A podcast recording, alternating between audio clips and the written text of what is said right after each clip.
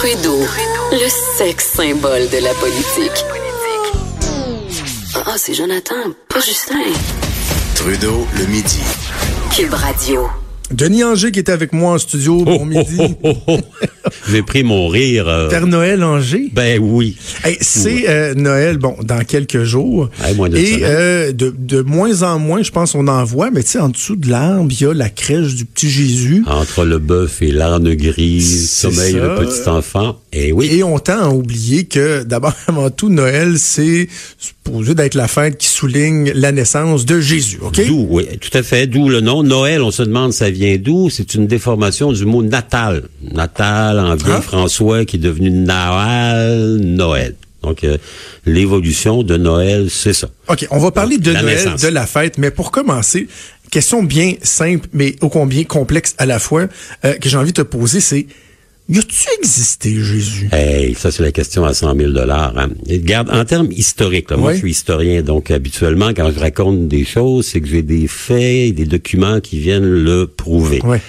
On sait que vers l'an 30 de notre époque, à Jérusalem, un prêcheur juif venu de Nazareth, on l'appelait d'ailleurs le Nazaréen, euh, qui parlait le prénom de Jésus de Nazareth, aurait été exécuté par les autorités romaines pour avoir mené un complot contre l'Empire romain. Rappelons qu'à cette époque-là, la Palestine actuelle, elle est occupée par les Romains et le procurateur romain s'appelle Pontius Pilatus, donc le fameux Ponce Pilate, Pilate, qui qui se s'est- s'est lavé les mains puis qui a renvoyé ça à Hérode, ben il a existé. On a des documents qui le disent. On sait que Jésus a existé, euh, qu'il était un prophète, un prêcheur. euh, il était comment dire un, un, un, un- pêcheur chrétien avant là. Il a été le premier de ces grands évangélistes. hein.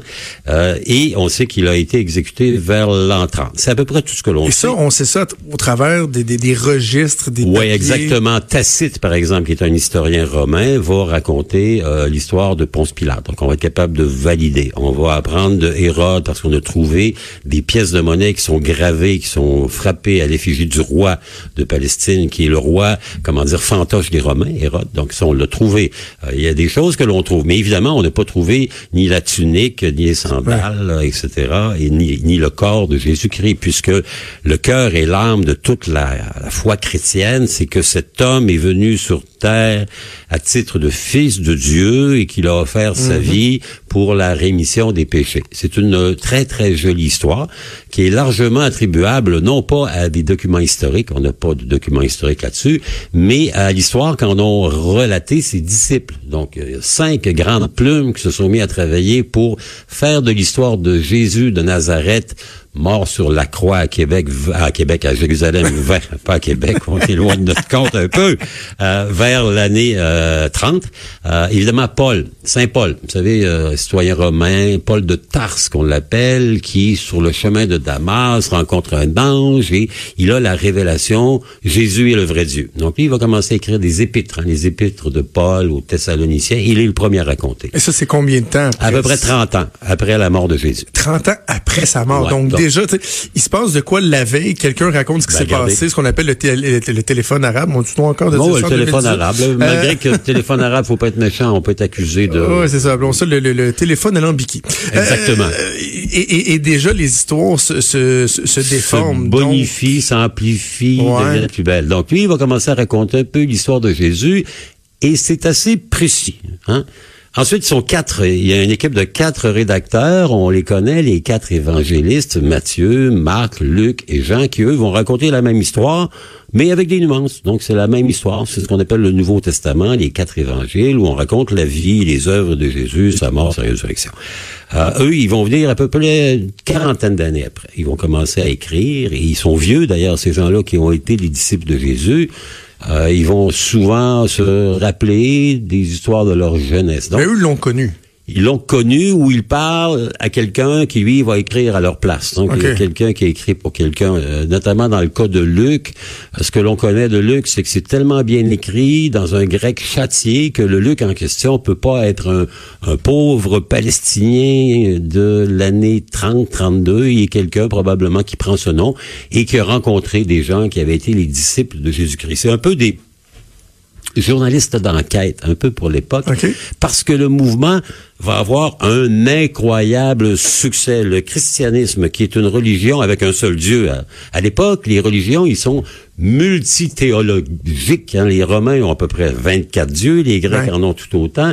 Lui, il dit, bon, il y a un Dieu, il y a quelqu'un qui le représente, moi, le mono, il y a une religion monothéiste à l'époque qui est la, la religion juive, hein, Yahvé, Dieu, donc euh, eux, ils vont avoir un succès fou parce que elle est facile à comprendre, elle est simple et elle s'adresse aux petites gens. On est dans l'Empire romain, les gens, des esclaves, des artisans, des paysans, des gens pauvres qui sont grevés de taxes, alourdis, ils vont essayer de se trouver un espoir. Or, le christianisme, il te donne un espoir. Il te dit, plus ça va mal aller dans la vraie vie, mieux ça va aller après. Donc, on te donne une espèce de rêve. Hein? C'est-à-dire que le paradis va venir à la fin de tes jours et on va entretenir l'espoir de ces générations de pauvres paysans, esclaves, gens dominés. Ça va prendre une, euh, comment dire, une très grande ampleur très rapidement. L'autre chose qui est toute nouvelle, c'est que euh, le christianisme, contrairement aux religions païennes, ça se pratique en collectivité, dans ce qu'on appelle l'Église, l'Assemblée. Alors, quand vous êtes des pauvres, finalement, c'est les premiers syndicats, d'une certaine manière. Hein, les premiers pêcheurs, pas pêcheurs dans le sens de péché, mais dans le sens de Oui, oui, oui.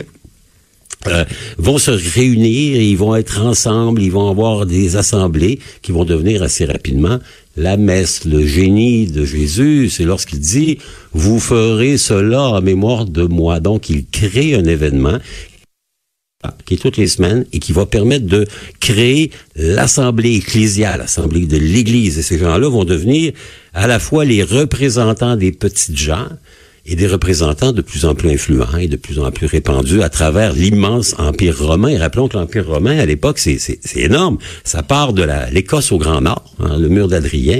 Les Écossais qui veulent pas embarquer dans la gang. La Grande-Bretagne, la France, une grande partie de l'Allemagne, évidemment, l'Italie, l'Espagne et tout le parcours méditerranéen, donc ce qui est aujourd'hui la Tunisie, l'Égypte, c'est l'Empire romain, l'Empire de Rome.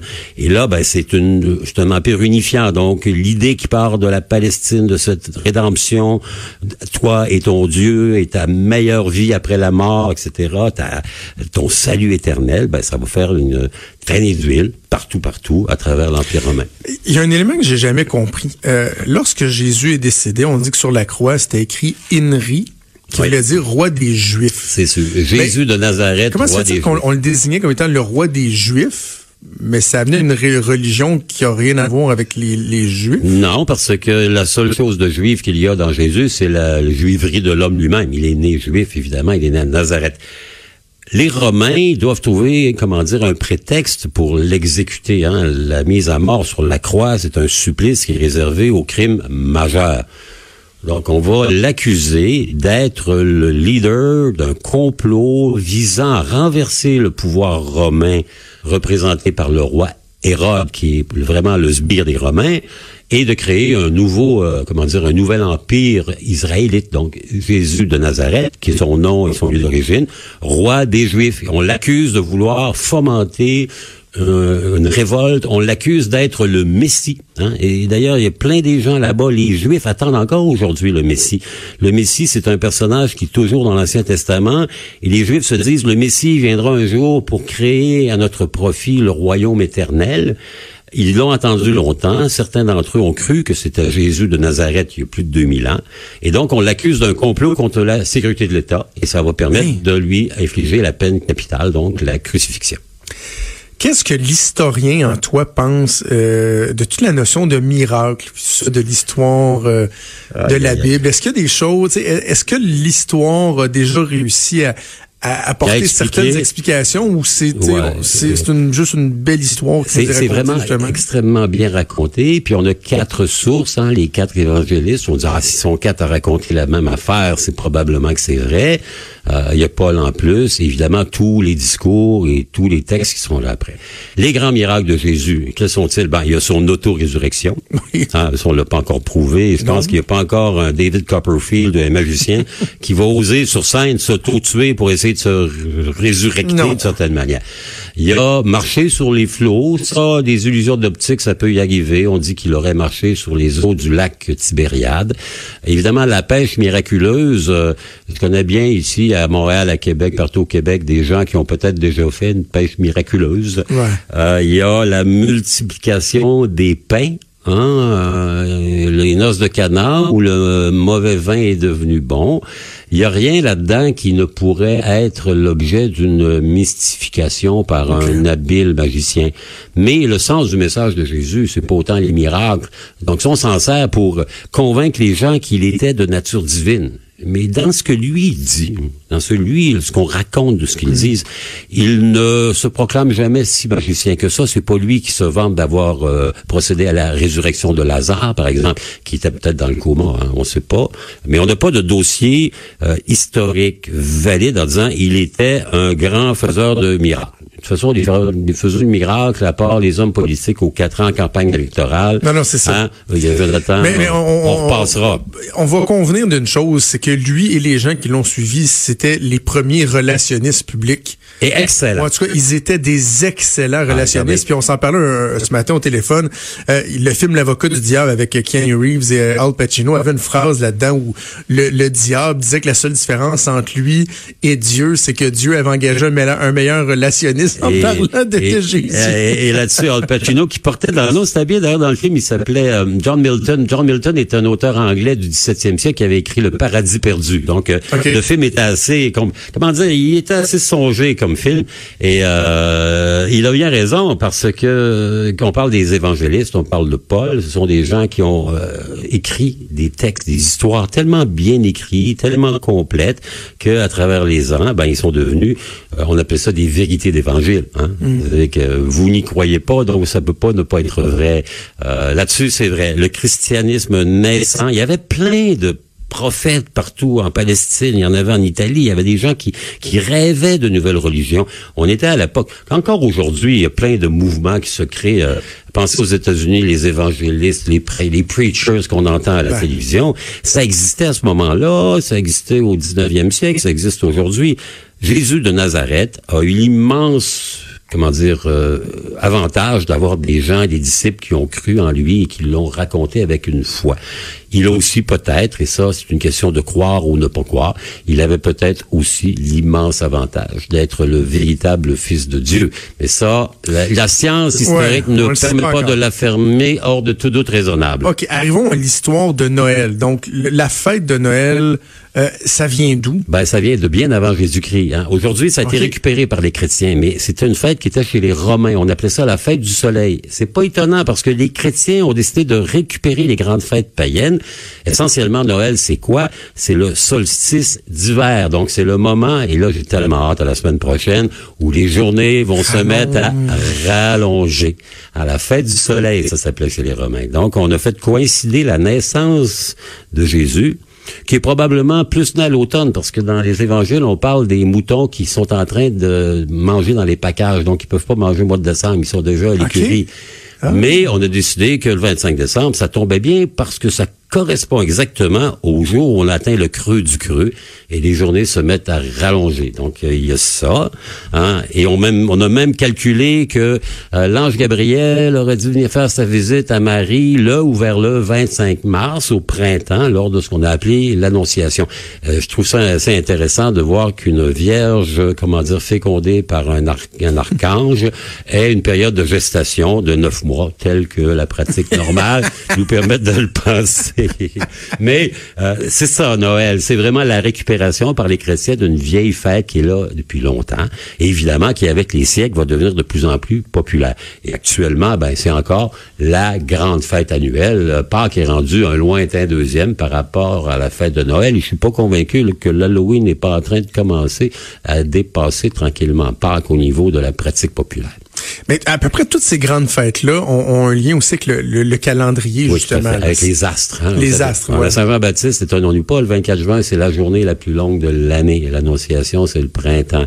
C'est clair que chez les anciens, les druides, les celtiques, la position des astres dans le ciel, la montée du soleil à travers les saisons, le fait que le soleil se lève à l'est, se couche à l'ouest, il y avait une interprétation qui était divine. Disons qu'il y avait des dieux qui étaient là, qui nous aidaient, parce que si le soleil ne se mettait pas à se coucher de plus en plus tard, après le 25 décembre, on s'en irait vers quoi? Vers la noirceur éternelle. Ben Donc, oui. ils avaient besoin d'expliquer ce qu'ils ne pouvaient pas comprendre.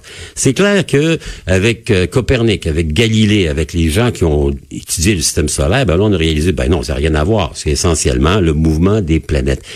La foi, les églises et les débuts de l'ère chrétienne, comme les débuts de l'ère musulmane, c'est une manière d'expliquer, grâce à Dieu, des réalités qu'on peut pas comprendre parce qu'on n'a pas la science. C'est sûr qu'au fur et à mesure où la science a avancé, puis s'est mis à expliquer les réalités de l'ancien temps que l'on croyait attribuables aux dieux, ben les dieux en ont pris un petit peu pour leur rhume.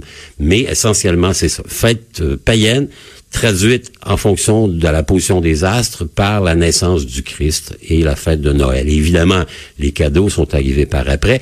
Anecdote d'ailleurs, l'arbre de Noël. Hein? Vous avez fait votre arbre de Noël? On a Oui, vu ça, là, avec un succès de bœuf sur euh, Facebook, euh, Jonathan. Il est arrivé au Québec avec les Allemands. Hop là! Hein? Ouais. Durant la guerre de la Révolution américaine, les Britanniques ont envoyé des régiments ici qui étaient des régiments de mercenaires qui venaient de Hesse, un État allemand.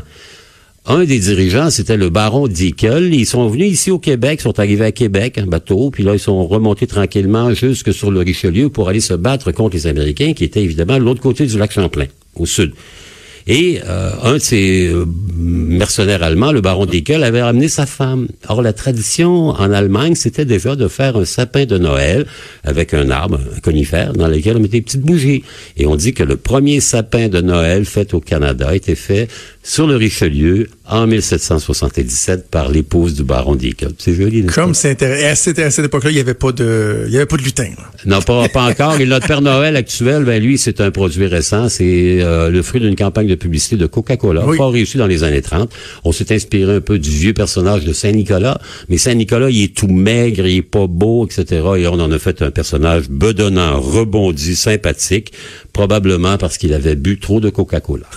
Denis, toujours passionnant de t'entendre. Je te souhaite un joyeux Oui. Noël, des joyeuses fêtes. Et à l'an prochain. Et on se reparle en 2019. Ouais. Denis Anger, notre historien ici à Cube Radio, également animateur de Des chemins des histoires euh, à ma TV. Bougez pas, on revient dans quelques instants.